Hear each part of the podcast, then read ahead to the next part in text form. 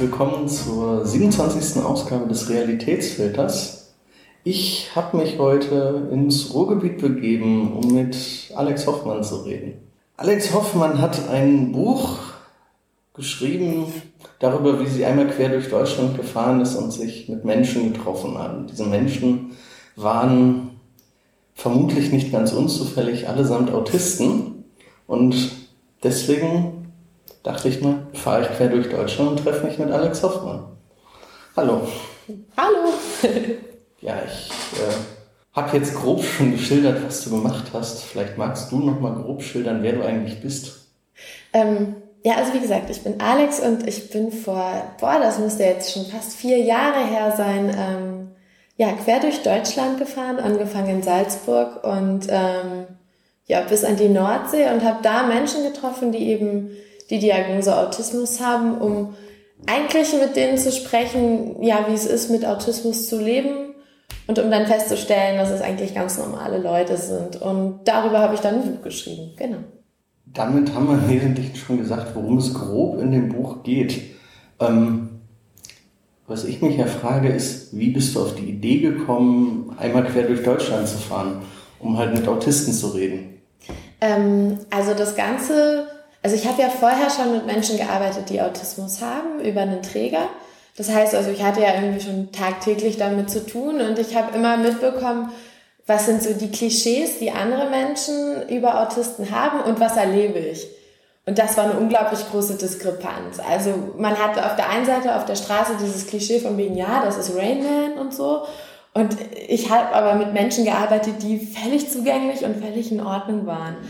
Und ich habe mir gedacht, ich habe mal geschaut in der Autismusliteratur und habe irgendwie geschaut, dass es da nichts gibt, was dem entspricht, wie ich denke oder was das zeigt, sondern viele Berichte über Menschen, die wirklich viel jammern oder Fachbücher und habe gedacht, okay, dann machst du es halt selber. Und ja, die Idee, sowas entsteht eigentlich immer total spontan. Also bei mir war das ein Samstagabend, ich saß rum und hatte diese Idee, habe es in Rechner getippt auf fünf Seiten das war dann, ja, das war dann so ein Skript und am nächsten Tag habe ich es ausgedruckt und habe es an den Verlag geschickt. Und dann hatte ich irgendwie drei Wochen später einen Buchvertrag, ohne eine Seite geschrieben zu haben. Genau. Woher wusstest du, was du damit tun musst? Also wenn ich jetzt eine Idee habe, gut, kann ich ganz praktisch sagen, ich habe einen großen Ordner auf meinem Computer mit haufenweise Ideen, die diesen Ordner mit großer Wahrscheinlichkeit nie verlassen werden. Woher wusstest du, woher du einen Verlag nehmen sollst, was du damit überhaupt tun solltest? Ich hatte eine Bekannte von mir, die auch ein Autismusbuch geschrieben hat. Das war aber im pädagogischen Bereich, da ging es um Kindertraining. Ähm, und die hatte eben auch bei Kleine Wege, das ist ja mein Verlag, veröffentlicht. Und da hatte ich das irgendwie noch so im Hinterkopf. Und dann habe ich gedacht, naja, komm, versuch's mal. Und das war auch der einzige Versuch, den ich gemacht habe. Und ich habe auch nicht gedacht, dass es klappt, aber ich dachte, okay, wenn man es nicht versucht, kann man es halt auch nicht hinbekommen, kann man es nicht schaffen. Und ich war ziemlich überrascht, als da drei Wochen später so ein Anruf kam von wegen, ja, wir wollen uns jetzt mit Ihnen hier treffen und wir finden die Idee so toll. Und dann bin ich zu Kleine Wege nach Thüringen gefahren und ja, da haben wir das beschlossen. Spannend. Ich glaube, ich muss auch mal Verlage anschreiben. ja. Und den Ideenordner ausmisten. Ja. Ja, und dann hast, bist du nach Thüringen gefahren und hast das Buch geschrieben. Äh, beziehungsweise dem Verlag getroffen und den Vertrag unterschrieben. Und dann? Genau, also dann war ja eigentlich erst, also der Vertrag war da, aber eigentlich hatte ich nichts gemacht dafür. Und ähm, was ganz wichtig war, war ja, dass ich dann erstmal Menschen finde, die als Protagonisten in diesem Buch auftauchen. Und also ich habe mir gedacht, okay, wo finde ich Leute? Klar, wir leben im Zeitalter des Internets. Ne? Ich habe mich vielen Foren begeben. Ich habe über Organisationen, über Selbsthilfegruppen irgendwie Leute kontaktiert oder gefragt, wer hat Bock an diesem Projekt teilzunehmen. Teilweise eben auch über meine Institution, weil da eben auch Leute waren, deren Geschichte ich spannend fand. Und irgendwie hat sich das tatsächlich so ergeben, dass ich dann eine, einen Haufen Leute hatte, die wirklich im Süden und im Norden auch gewohnt haben, also dass ich einmal quer da durchreisen konnte. Also da habe ich einfach auch Glück gehabt, muss man dazu auch sagen und ähm, wo die Geschichten halt auch zueinander gepasst haben. Und ich habe zuerst natürlich viel per E-Mail mit den Menschen gesprochen. Also ich habe erstmal Steckbriefe rausgeschickt, ähm, um einfach zu erfahren, wer ist die Person, was bringt die mit. Aber auch wie kommuniziert die? Kriegt, da, kriegt man da viele Infos raus oder muss man ziemlich viel fragen? Und weil es mir auch wichtig war, schon so eine gemeinsame Basis zu haben, wenn ich die Person besuche. Also einfach auch schon zu wissen, okay, was arbeitet die, was macht die in der Freizeit und so weiter, was sind Probleme, was geht gut, ähm, damit man da nicht total im Blauen steht. Und genau, das hat teilweise, habe ich mit einigen Leuten schon über ein halbes Jahr ziemlich intensiv E-Mail-Kontakt gehabt, bevor ich sie dann wirklich getroffen habe.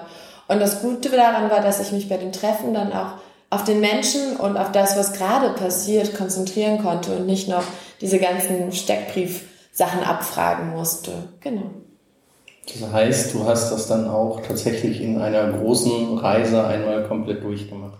Ähm, also die Leute, die hier in der Nähe gewohnt haben, die habe ich teilweise mal so am Wochenende getroffen.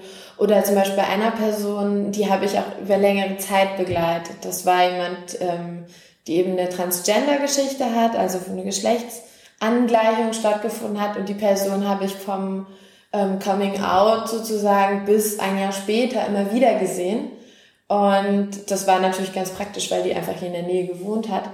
Mm, die anderen Leute, die weiter weg waren, die habe ich tatsächlich in einer großen Reise einmal, ja, einmal durchbesucht. Und es war halt auch ganz schön, so weil ich einfach dann auch diesen Reisecharakter dabei hatte. Also es ist was anderes, als wenn du für einen halben Tag in eine andere Welt fährst, aber wenn du irgendwie mit deinem Rucksack und ein richtiges Zuhause sozusagen einen Monat darum reist und eigentlich immer wieder so kleine neue Ziele hast und aber die ganze Zeit mit diesem Projekt beschäftigt bist, das ist nochmal was ganz anderes. Und das war auch gut, dass ich das gemacht habe. Und vor allem auch, dass die letzten drei Episoden, die ja alle im Norden stattfinden, also dass ich da wirklich nur für Menschen mit Meer eigentlich rumgereist bin und existiert habe und mich da wirklich auch reinfallen lassen konnte. Warum eigentlich Menschen mit Meer? Weil es mir total schwer fällt, Titel mir auszusuchen und es gab ja dann die schnödesten Ideen von Menschen mit Autismus und irgendwelche ganz komischen, doofen Titel. Und irgendwann tauchte einfach dieser Titel Menschen mit Meer auf, weil ich ja zum Meer gefahren bin und ich fand ihn einfach schön. Und der hat auch irgendwie, klar, wenn man ihn so hört, dann denkt man immer Menschen mit Meer, also mit einem EH, ne, wie Menschen, die irgendwie mehr dazu haben. Aber wenn man den dann auf dem Blatt geschrieben sieht, ist es eben doch nur das Wasser. Und ich mochte das einfach. Und irgendwie ist dann, es war erstmal nur ein Arbeitstitel, der ist dann aber einfach geblieben. Und wir haben uns alle so dran gewöhnt gehabt und haben das dann auch einfach nicht mehr geändert. Ja, du meintest eben, dass du vorher sehr lange mit denen kommuniziert hast, Fragebögen rumgeschickt hast. Hast du mit jedem tatsächlich dich getroffen, der Interesse bekundet hatte, oder gab es da schon eine Auswahl an Leuten? Also gab es Leute, mit denen hast du geschrieben und gemerkt, das passt hier gar nicht und ähm, also eigentlich hat sich das von selbst ergeben. Ich habe schon mit mehr Leuten geschrieben, als ich tatsächlich dann getroffen habe. Und ähm, einige Geschichten, die ich auch total interessant fand, sind einfach rausgefallen, weil Leute werden auch krank, Leute ziehen weg, Leute haben keine Zeit mehr, Leute melden sich auch einfach nicht mehr. Ne? Das ist ganz normal in so einem Verlauf. Mm, und also ich muss wie gesagt sagen, ich hatte echt Glück, dass die Leute, die dann geblieben sind, die habe ich dann auch alle getroffen und das hat auch alles funktioniert. Also ich habe jetzt auch nicht gehabt, dass ich irgendwo hinfahre und der Mensch kommt dann einfach nicht. Also das ist mir nie passiert. Wahrscheinlich auch deshalb, weil man sich schon so lange unterhalten hat, irgendwie auch eine Basis hatte und da war auch eine Zuverlässigkeit draußen standen. Und ähm, ich hatte so ein, zwei Leute, wo ich irgendwie gedacht habe, ach ja, ich weiß gar nicht, ob ich jetzt mit denen unbedingt mich treffen wollen würde, weil die nicht so viel geschrieben haben oder weil da echt selten nur was kam, die dann aber am Ende irgendwie so drauf bestanden haben, dass ich vorbeikomme und dann habe ich gesagt, naja, komm. Und das waren super tolle Geschichten am Ende. Also wirklich Menschen, die mich auch dann positiv überrascht haben. Also wo ich dann auch dankbar für bin, dass ich so ein bisschen das Risiko eingegangen bin. Ähm, du meintest eben auch, dass du quasi einen ganzen Monat unterwegs warst und auch die Menschen getroffen hast. Heißt das, du hast dann auch bei denen übernachtet teilweise oder warst du dann in Hotels? Ähm, ich bin ein ganz großer Fan von Couchsurfing.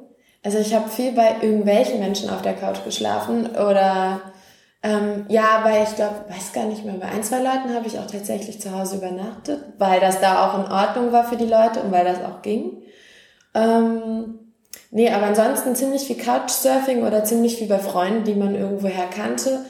Ähm, mir war das auch wichtig, dass ich teilweise Distanz zu dem habe, was ich dort beobachte, weil ich sonst gar nicht mehr rausgekommen wäre aus diesem Beobachten. Und manchmal war das einfach gut, mit einer völlig fremden oder völlig neutralen Person irgendwo zu sitzen und einfach abends ein Bierchen zu trinken und irgendwie über was ganz anderes nochmal zu reden und am nächsten Tag dann quasi wieder weiter mit dem Buch zu machen.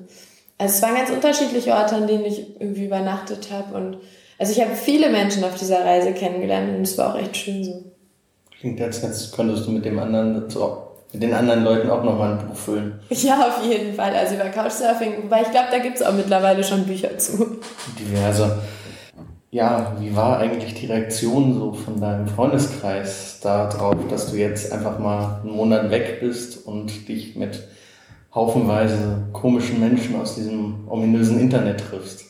Also, also meine Mutter wollte natürlich immer wissen, wo ich bin. Ich glaube, das ist ganz normal. Ähm, also meine Freunde fanden das am Anfang, haben die alle gesagt, ach ja, ja, jemand wie irgendjemand wieder, der ein Buch schreiben möchte. Ich meine, ich glaube, jeder hat im Freundeskreis irgendwie zehn Leute, die so einen Plan haben.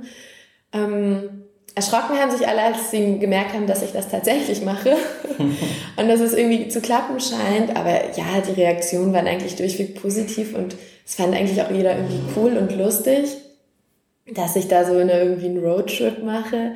Ähm, ich glaube, so richtig gestaunt hat keiner, dass ich eine verrückte Aktion wirklich durchziehe. Ja, ich war irgendwie immer so. Aber ja. Hast du dich selbst überrascht, wenn du meintest, es hat irgendwie nicht lange gebraucht von der Idee zum Buchvertrag? Ja, also in dem Fall auf jeden Fall, weil ähm, klar, man hat immer so diese Träume, man hat immer irgendwelche Ideen. Ich, ich habe auch so einen Ordner mit tausend Ideen auf meiner Festplatte, so ist es nicht. Und jeder weiß irgendwie, dass 90 Prozent davon irgendwo stirbt. Und ich war selber total platt, dass ich das dann wirklich mache. Also ich war eigentlich bis das Buch erschienen ist und darüber hinaus total platt davon, dass das wirklich funktioniert und dass ich wirklich ein Buch veröffentliche. Und als ich es dann wirklich in der Hand gehalten habe, das war ein ganz komischer Moment. Und es gab auch im Nachhinein noch wirklich sehr viele surreale Momente, wo ich dachte, so wirklich jetzt? Und manchmal, wenn ich das irgendwie bei mir im Regal rumstehen sehe und das dann nehme und denke, wow, ich habe das irgendwie selber geschrieben, das ist schon merkwürdig manchmal. Das heißt, du hattest zwischendurch immer mal wieder auch so diese Momente, was zum Teufel tue ich hier eigentlich? Nee, das witzigerweise gar nicht. Also die Aufgabe an sich war mir so total, die Aufgabe an sich war mir immer total klar. Also was ich machen muss oder was irgendwie da gerade passiert oder wie ich fortzufahren habe. Also das war irgendwie nie eine Frage, was, was ich in Frage gestellt habe. Vor allem einfach auch, weil ich den Verlag im Hintergrund habe, die mich ja auch immer unterstützt haben. Also da gab es halt immer Rückfragen, und wie sieht's aus und was machst du jetzt und wie funktioniert das und guck doch mal hier. Ähm, ich glaube, das hätte mich total raus und Ruder gebracht, wenn ich das nicht gehabt hätte. Natürlich so irgendwie, dass man einen Zeitrahmen hat, in dem man arbeiten muss, dass das Projekt tatsächlich stattfindet. Also wenn ich jetzt sagen würde, ich schreibe noch ein Buch, dann hätte ich den Mut, dass ich weiß, ich schaffe das. Aber so von ganz alleine, das wäre schon echt kompliziert. Wie sah die Hilfe von dem Verlag dann konkret aus? Also außer jetzt Deadlines zu setzen, die ja durchaus helfen können? Das war auf jeden Fall eine sehr, sehr große Hilfe mit den Deadlines. Ähm, am Anfang haben die nicht viel gemacht und das war auch gut für mich, weil ich tatsächlich selber meinen Prozess auch finden wollte. Mm, die haben nachgefragt und das finde ich immer das, Wichtigste. Also einfach nachfragen, was machst du und warum machst du es? so und so. Also die genauen Geschichten und so haben die gar nicht irgendwie groß interessiert. Die haben mir da volles Vertrauen gegeben. Aber ja, eigentlich, dass man sich immer wieder zwischendurch mal getroffen hat, geguckt hat, wie es klappt, irgendwie telefoniert hat. Also das hat mir wirklich sehr doll geholfen. Kommen wir zu dem Monat, den du unterwegs warst. Ähm, ist ja jetzt schon eine ganze Weile her, dass du unterwegs warst. Ähm, welche Situation ist dir noch bis heute besonders in Erinnerung geblieben? Also, oder mehrere Situationen noch gerne? Ja, es, es sind ganz viele Situationen. Wenn man mal so durch das Buch geht, dann sind es immer ganz viele Bilder, die man hat. Also ich habe so eine richtige Collage im Kopf davon. Ähm, es gibt einige Momente, die natürlich sehr eindrücklich waren. Das war zum Beispiel in meinem ersten Kapitel, als ich meinen ersten Protagonisten getroffen habe. Das war in Salzburg und der mich begrüßte und dann einfach weggerannt ist. Und ich dachte so, was ist das denn hier für ein Anfang? und ich ihm irgendwie durch die halbe Stadt hinterhergerannt bin, um dann am Ende in so einem Keller zu landen und der spielt mir ein Klavierkonzert mit und ich dachte so, okay, das ist so verrückt gerade, aber das passiert wirklich. Also das war so einer der, ja, der erste Moment eigentlich in dem Buch und der ist natürlich hängen geblieben. Und dann gab es ganz viele, also kleine Momente, kleine Gedanken, die ich immer wieder auch habe. Also, dass ich irgendwo aufgewacht bin bei jemandem zu Hause und da gab es irgendwie das und das zum Frühstück und irgendwie die Eltern haben irgendwie einen Satz zu mir gesagt oder dann gibt es Momente, auch klar, die ich hier in meiner Region hatte, wo ich irgendwie Begegnungen mit Menschen hatte. Und natürlich, ja, das Ende ist mir eigentlich auch relativ gut im Kopf geblieben. Also dort am Meer zu stehen und zu wissen, okay, jetzt ist es wirklich vorbei, jetzt hast du deinen letzten Menschen getroffen und das war's jetzt. Also das war auch nochmal total eindrücklich. Das ist für mich immer, wenn ich so durch das Buch gehe und nochmal lese, dann kommen eigentlich diese ganzen Bilder wieder hoch und das ist ganz schön. Das heißt, du gehst auch immer noch regelmäßig durch das Buch? Also regelmäßig gar nicht, eigentlich überhaupt nicht. Ähm, eher so, wenn Freunde kommen und das Buch mal aus dem Regal ziehen oder wenn mich irgendjemand danach fragt, äh, dann schon. Also ich hatte ja eigentlich noch bis letztes Jahr sogar ziemlich viele Lesungen. Da war das dann natürlich irgendwie inbegriffen, dass ich mich erinnert habe. Ähm, jetzt im letzten Jahr ist nicht mehr so gewesen, weil einfach das Buch schon seit ein paar Jahren draußen ist. Ähm, aber ja, in solchen Momenten, dann erinnere ich mich immer wieder und dann denke ich immer so, huch, ach krass, das hast du erlebt, das ist ja verrückt. Ja.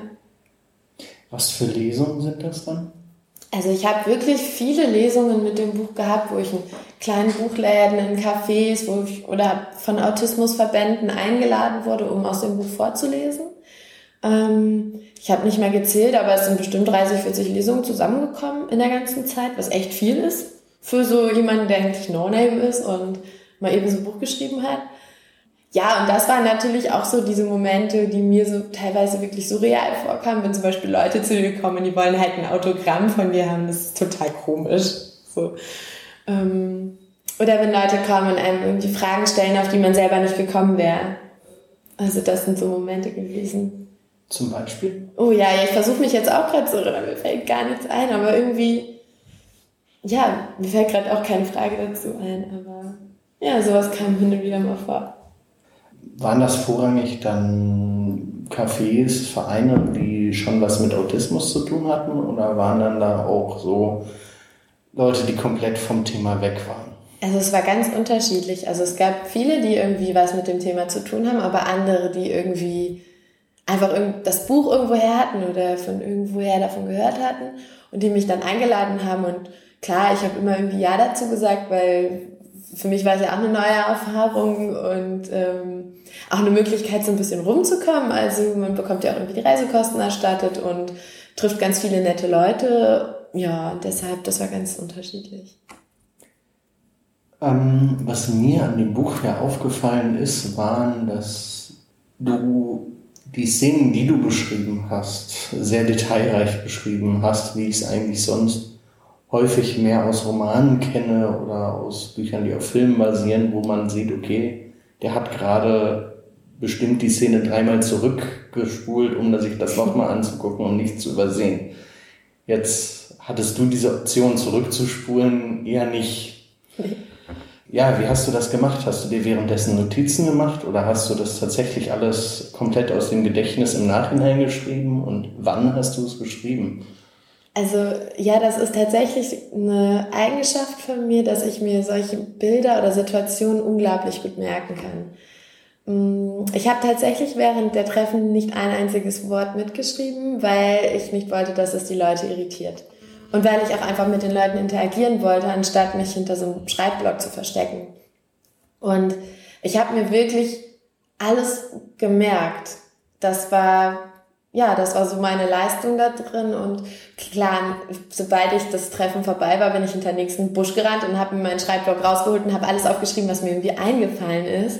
Und das ging dann meistens noch zwei, drei Tage weiter, so dass ich, ach, der hat noch das gesagt, ach, das ist noch passiert, aber da stand da noch eine Pflanze. Also diese Bilder kommen einem dann wieder hoch. Und teilweise auch während des Schreibens nochmal. Ähm, ich habe ja allen meinen Protagonisten die Kapitel vorher gegeben, bevor die veröffentlicht mhm. wurden zum Gegenlesen.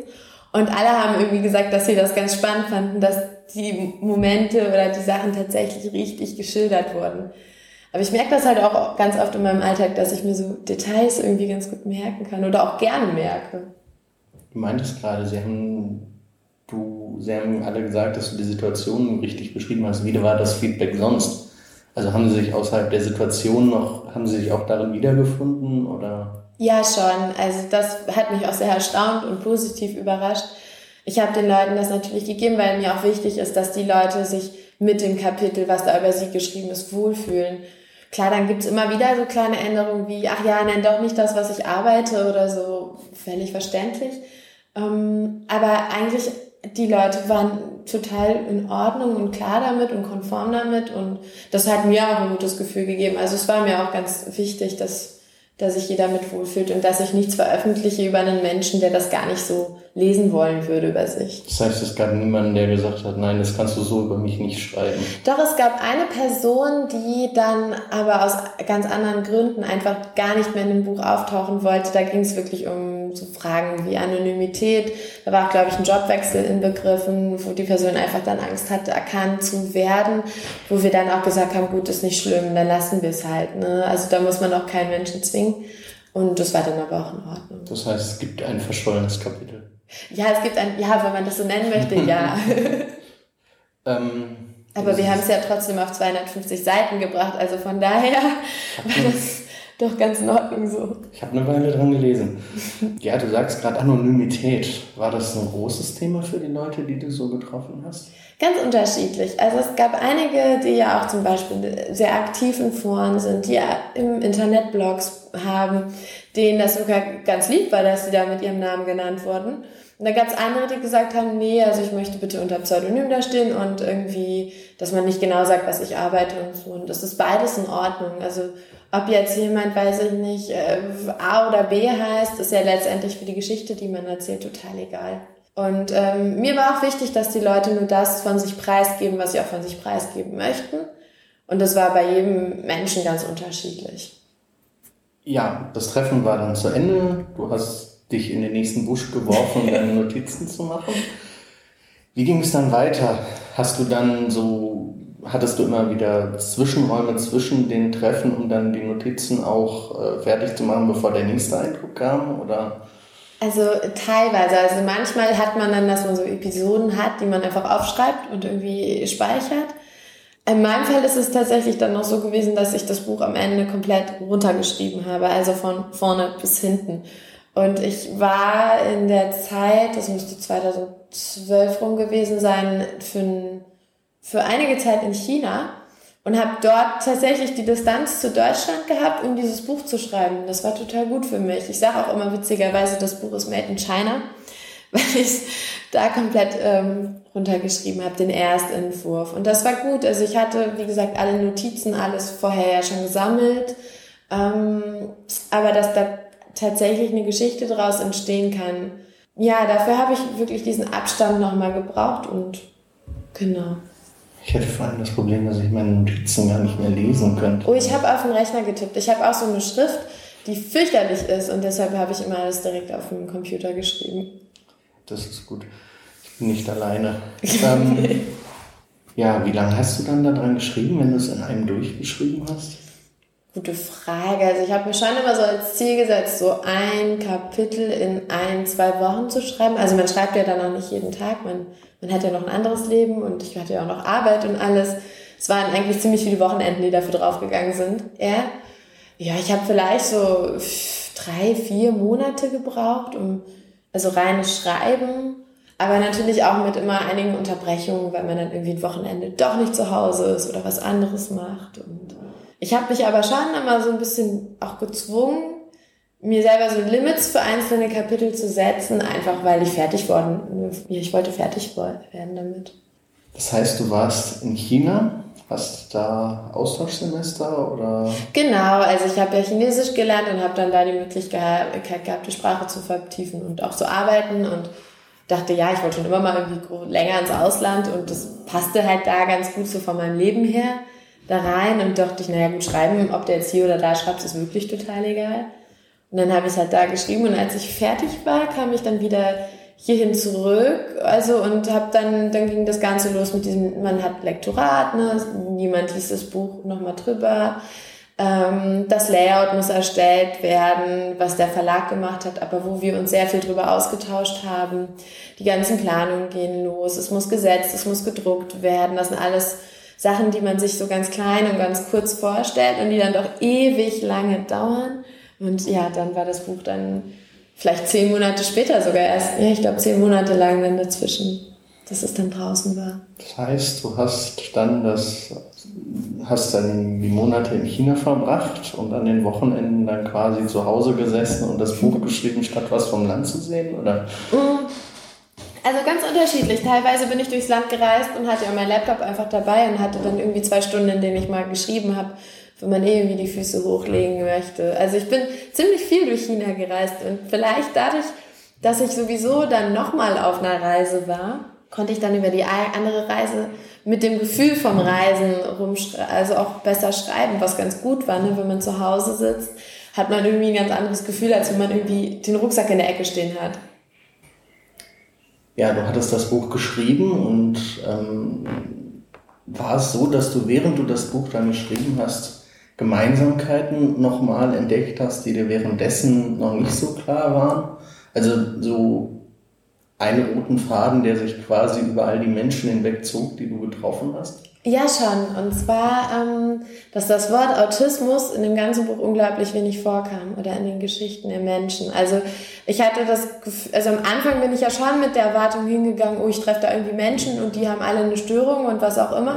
Und ich habe halt gemerkt, das ist gar nicht so. Die Menschen, die ich getroffen habe, das waren Menschen, die ganz normales oder vielleicht auch nicht normales Leben führen, aber die alle unter dieses Wort unter den Begriff Mensch fallen und nicht unter den Begriff Autismus. Und das war mir so wichtig, das zu zeigen. Es waren alles Menschen, mit denen man irgendwie kommunizieren und interagieren konnte. Alles Menschen, die mich in ihr Leben reingelassen haben. Auf eine ziemlich intime Art und Weise teilweise, wo ich dachte so, okay, wir stigmatisieren so viele Menschen mit Krankheitsbegriffen und eigentlich ist es ein totaler Quatsch, dass wir das machen sondern wir brauchen Toleranz, wir brauchen Geduld, wir brauchen Empathie, wenn wir auf Menschen zugehen und nicht irgendwie solche Diagnosen und Stigmata, um mit Menschen zu sprechen. Natürlich, Diagnosen haben den Sinn, dass man den Leuten helfen kann, dass man ihnen Therapieplätze ermöglicht, aber wenn ich mit einem Menschen mich austausche, dann sollte ich mir den Menschen anschauen und nicht das, was auf einem Zettel über diesen Menschen steht. Das ist bei allen Menschen, die ich getroffen habe, gleich gewesen. Gab es noch weitere Gemeinsamkeiten oder? Also die Leute, die ich an sich getroffen habe, waren ja total unterschiedlich. Also vom Alter, von dem, was sie getan haben, von da, wo sie in ihrem Leben standen. Ähm, klar, was alle verbunden hat, ist natürlich, dass sie neugierig waren, an dem Projekt mitzumachen, sonst hätten sie sich dann nicht gemeldet und dass sie unglaublich offen waren. Aber ich glaube, das bringt es auch mit sich, wenn du so ein Projekt einfach startest. Ja, das Buch wurde dann veröffentlicht.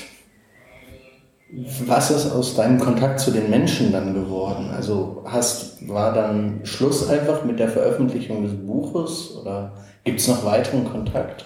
Ähm, ganz unterschiedlich. Also ganz Schluss war nirgendwo. Also man bekommt immer wieder bekomme ich von den Leuten Sachen mit, sei es über Facebook oder dass doch mal eine E-Mail eintrudelt oder ich irgendwo was lese über Foren. Also das ist eben dadurch, dass wir alle so vernetzt sind, relativ einfach geworden. Klar, von manchen erfahre ich mehr als von anderen. Mit einigen hatte ich auch noch irgendwie ein Jahr danach mehr gesprochen und dann ist es aber irgendwie vielleicht ausgeplätschert. Ähm, und dann kommt aber nach einem Jahr noch mal eine E-Mail und hey, wie geht's und was machst du? Also es ist ganz unterschiedlich, aber also so komplett abgebrochen ist da eigentlich nichts. Wie war das Feedback? Die Leute hatten ihren, ihr eigenes Kapitel vorher gelesen. Ich vermute mal stark, sie haben das gesamte Buch dann auch äh, bekommen und ja, mutmaßlich auch gelesen. Ja. Wie fanden Sie es dann so insgesamt? Also, die waren natürlich alle ganz erstaunt, dann halt zu sehen, was sonst noch so passiert ist. Also einige hatten mich ja auch während der Reise schon gefragt, und bei wem warst du sonst noch so und wie war das da? Da hat man vielleicht auch ein bisschen was erzählt. Ähm, ja, also eigentlich, ich habe, muss ich sagen, mit dem Buch grundsätzlich kein einziges negatives Feedback bekommen, was mich selber total erstaunt hat. Aber wahrscheinlich, weil in dem Buch auch nicht wirklich was Böses auftaucht. Also es, es wird ja keinem wehgetan. Und es wird ja keiner irgendwie runtergemacht oder schlecht gemacht oder irgendwie an die Wand gestellt. Und das war mir auch in dem Buch wichtig, dass man einfach mal ein positives Bild von Autismus zeigt und einfach mal hingeht und ein Fass aufmacht und Toleranz mitbringt und nicht irgendwie mit Stigma und mit Vorurteilen arbeitet. Und wahrscheinlich bietet das dann keinen Nährboden für Streitereien oder für Konflikte. Das heißt, du bist auch so ins Buch gestartet, einfach dich mit Leuten zu treffen und dich dann auf sie einzulassen und zu gucken, was passiert. Ja, das bringt vielleicht auch so meine Arbeit mit mir. Ne? Ich bin Psychologin, also beziehungsweise ich werde gerade Psychologin. Also meine Arbeit besteht ja darin, mich auf Menschen einzulassen, egal woher sie kommen und ähm, irgendwie zuzuhören und zu schauen, was dieser Mensch mitbringt, was der kann, was er mag, was wovon er träumt. Ich, vielleicht ist es einfach ein Ansatz, den ich so vertrete. Schadet nicht. Ja, du meintest, es gab gerade tatsächlich kein einziges negatives Feedback. Ähm, was gab es denn insgesamt so für Feedback? Also auch von anderen Leuten dann? Du meintest eben, du bist viel auf Lesungen. Sagen dir die Leute dann auch, was sie vom Buch halten? Oder? Ja, schon. Also Klar, viele, was mich sehr gefreut hat, war, dass es viele Leute gab, die zum Beispiel autistische Kinder haben und die sagten, oh, ich habe das Buch irgendwie Leuten in der Schule gegeben oder Leute im Kindergarten gegeben, einfach damit die mal nicht so viele Berührungsängste mehr haben, damit die ja Vorurteile abbauen können. Und das hat mich eigentlich am meisten gefreut. Natürlich viele fragen dann, und wie, wie war die Reise oder erzähl doch mal irgendwelche Anekdoten da, das kommt ganz oft, aber ja, das hat mich eigentlich am meisten gefreut, dass das Buch auch genutzt werden konnte, um Menschen tatsächlich zu helfen, die mit dem Thema in Verbindung stehen, damit sie anderen Leuten was erklären können oder was zeigen können.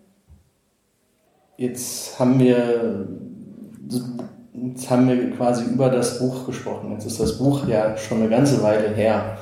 Ähm, die Frage ist eigentlich gerade mit etwas Abstand äh, ziemlich spannend, was das Buch eigentlich mit dir gemacht hat.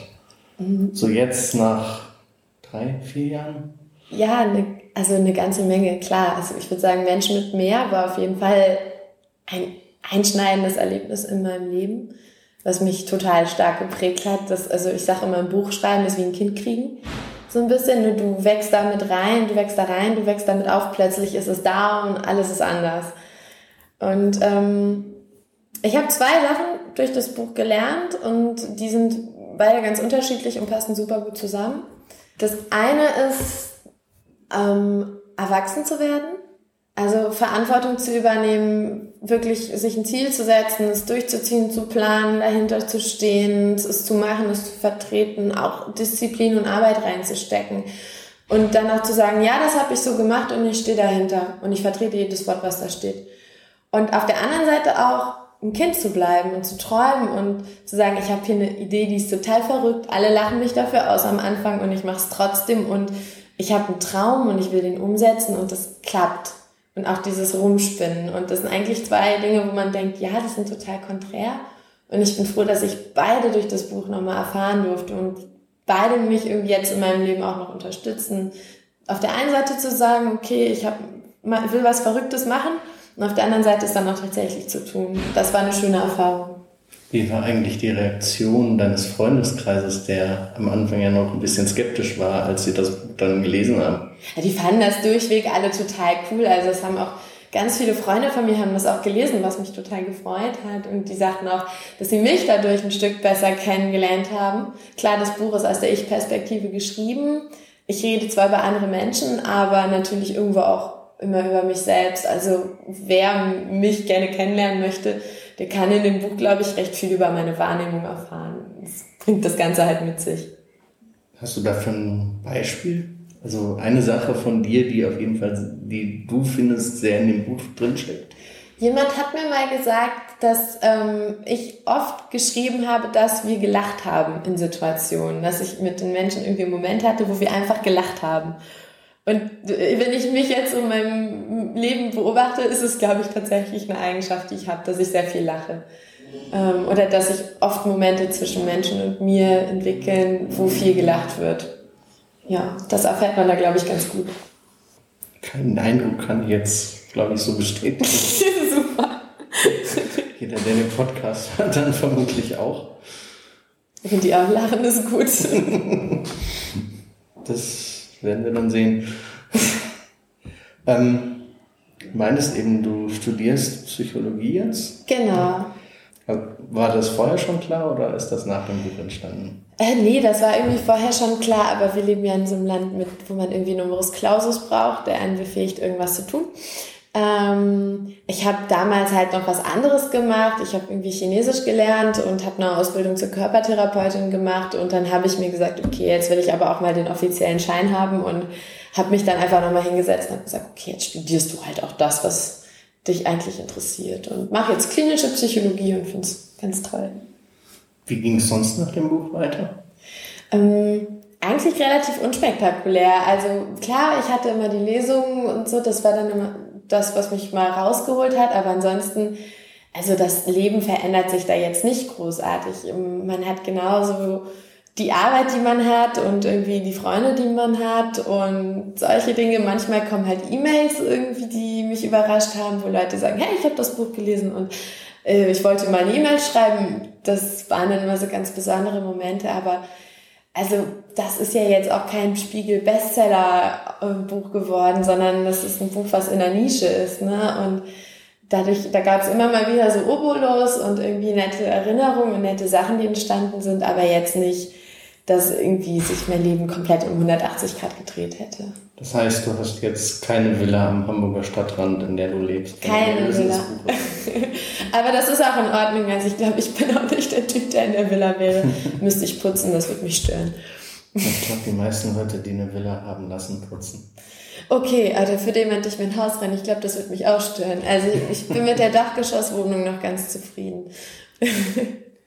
Wie ist das, wenn du sagst, dein Leben ging normal weiter? Könntest du dir weitere Bücher vorstellen oder? Schon. Also ja, ich überlege natürlich schon die ganze Zeit ich bin kein Mensch, der dann sagt, so, jetzt plane ich mal und dann schreibe ich mal wieder so ein Buch, sondern das ist dann einfach, dass eine Idee entsteht und ich dann wirklich Lust habe, das zu machen und dann irgendwie alles stehen und liegen lasse, um das Projekt umzusetzen. Was ich auf jeden Fall weiß, ist, dass ich das Format von Mensch mit mehr wiederholen würde. Also dieses, ich gehe hin und treffe irgendwo Menschen. Das ist mein Ding. Also das ist, würde ich sagen, eigentlich das, was mich im Leben am meisten inspiriert ist, wenn ich Menschen begegnen kann. Und Menschen in ihrer Geschichte zuhören kann und gucken kann, was die mitbringen. Das macht mich neugierig, das finde ich spannend. Das heißt, das Format, aber nicht das Thema? Nee, ich würde tatsächlich, glaube ich, also Autismus ist ein Thema, was ich für mich abgeschlossen habe, also wo ich für mich Klarheit habe. Ich habe am Anfang Fragen dazu gehabt und die habe ich jetzt nicht mehr. Es gibt aber ganz viele andere Themen, die mich reizen oder die mich interessieren und wo ich da reingucken würde. Und da würde ich mich, glaube ich, mit was ganz anderem mal auseinandersetzen wollen. Was für Fragen hattest du am Anfang? Ähm, ja, das waren tatsächlich eher Fragen, die durch diese Vorurteile geprägt waren. Also ist es so, dass Autisten total die Nerds sind? Ist es so, dass Autisten sich nicht verlieben? Haben Autisten keine Freunde? Trauen sich Autisten nicht aus dem Haus raus? Das sind so diese ganzen Klischees, die ich ja auf meiner Arbeit schon durch die Menschen, mit denen ich gearbeitet habe, widerlegt bekommen habe. Aber wo ich dachte, so ist das außerhalb meines Radios auch so oder sind die Leute dort tatsächlich so nerdig? Und die Menschen, die ich getroffen habe, haben mir genau das Gegenteil bewiesen, dass es ja vielleicht Menschen sind, die gerne zu Hause sind, aber dass es auch nicht schlimm ist, gerne zu Hause zu sein. Warum müssen alle Leute mal raus auf die Straße rennen und dauerhaft Party machen? Es ist, es ist nicht das ein, die einzige Option im Leben. Und diese Offenheit, diese Diversität zu erfahren, das hat mich berührt. Das heißt, du hast auch schon nerdige Autisten getroffen. Ja, und ich habe nerdige Menschen lieben gelernt und das ist toll. Also ich finde es wunderbar, in einer Welt zu leben, in der nerdige Menschen existieren, in der hypersensible Menschen existieren, in der emotional aufgeladene Leute existieren und ganz viele andere Menschen auch existieren und das eben nicht nur ein richtiges Ding gibt, auch wenn das oft propagiert wird, aber es gibt viele Dinge, die richtig sind. Und das war mir halt auch wichtig, diese Message einfach zu vermitteln. Was mir ja gerade noch so spontan einfällt, wo du von nerdigen Menschen sprachst. Ich erinnere mich an, ich glaube, es war relativ am Anfang, das eine Kapitel, wo du jemanden zu Hause besucht hast und der hat äh, ein EKG-Gerät selbst gebastelt. Ja. Ähm, was ich mich da ja gefragt habe, ich glaube, wenn ich in dieser Situation gewesen wäre, in dem Moment, wo irgendwelche Elektroden an mir befestigt werden, in einem potenziell fremden Raum, ich wäre da, glaube ich, schneller weg, als irgendjemand gucken könnte und auf dem Weg zur nächsten Polizei. Also man muss auch dazu sagen, ähm, dass die Mutter und die Schwester in der gleichen Wohnung waren und sich nur einen Raum weiter befunden haben und die Tür offen stand. Also ganz so schlimm ging es mir da nicht. Ähm, ja, ich glaube, ich gehöre zu den Leuten, die dann, auch wenn es unvernünftig klingt, dann doch jeden Quatsch mitmachen. Und in der Situation war ich einfach zu neugierig, um Nein zu sagen. Und ich habe dem Menschen auch schon vertraut, dass er mich nicht umbringen möchte. Offensichtlich ging es auf. Ich wollte sagen, also ich sitze hier und äh, habe auch keine neue Frisur danach gehabt. das ging ganz gut. Ja, wir neigen uns, nähern uns dem Ende meiner Fragen. Das ist gut für die Jungs da draußen. Mhm. Ähm, ja, es könnte weitere Bücher von dir geben, aber weniger zu Autismus. Wenn du das Buch nicht geschrieben hättest und es quasi jetzt die Idee hättest, dieses Buch zu schreiben, gäbe es etwas, was du anders machen würdest? Wären die Fragen noch dieselben? Ja, gut, das ist eine gute Frage. Ähm, Danke. ich glaube, es gäbe nichts, was ich eigentlich anders machen würde. Also ich bin mit dem, was ich da geschrieben habe, immer noch total konform. Aber natürlich bin ich vier Jahre älter und irgendwo auch anders gereift. Ich glaube, dass viel, was ich da geschrieben habe, einfach noch eine ganz andere Naivität hat, ähm, die ich aber auch gut finde. Also es ist so, ich schaue da nicht drauf herab und denke, oh, was hast denn du da gemacht? Und das war total kindisch oder so, sondern es war für die Zeit, in der das Buch entstanden ist, genau richtig so. Und vielleicht würde ich heute auf andere Details achten. Vielleicht würde ich nicht die Schuhfarbe erwähnen, sondern irgendwas beschreiben, was der Mensch auf dem Kopf hat.